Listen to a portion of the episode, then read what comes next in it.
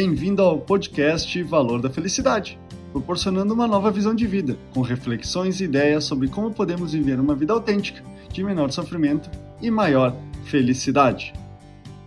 Certa vez, Abraham Lincoln comentou que é melhor confiar e ser infeliz às vezes do que desconfiar e ser infeliz o tempo todo. Trago essa frase porque ser desconfiado e não acreditar no que lhe falam na primeira vez, em um primeiro momento, pode ser algo saudável para sua saúde mental e financeira. O problema está quando as pessoas buscam controlar tudo e a todos para que tudo aconteça à sua maneira, como comportamentos de querer saber tudo o que está acontecendo ou que as coisas tenham que acontecer no tempo exato e da forma que idealizou. Com as constantes ideias de que as pessoas erram propositalmente e que elas sempre irão enganar ou passar a perna. Essa ideia é o tema do podcast dessa semana. Infelicidade do controle. Contudo, esse comportamento provoca um grande desgaste mental, como o estresse e constantes sentimentos de preocupação e insegurança, o que fortalece as emoções de infelicidade.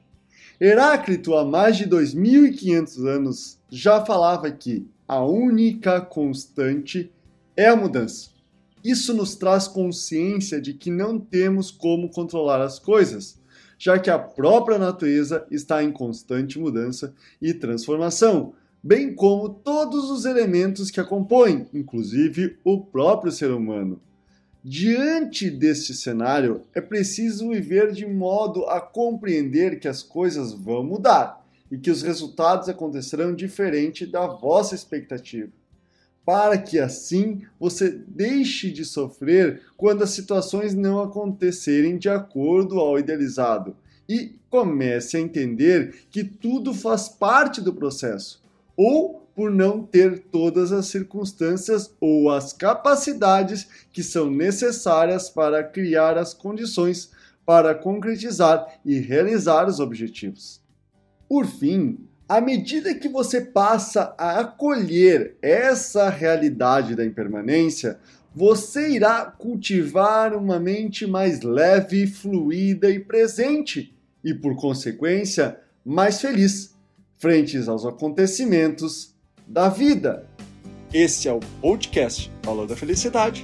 Achando útil esse material para o amigo, colega ou familiar, compartilhem nas redes sociais para que mais pessoas conheçam esse trabalho da Valor da Felicidade. Agradeço a sua audiência até o próximo!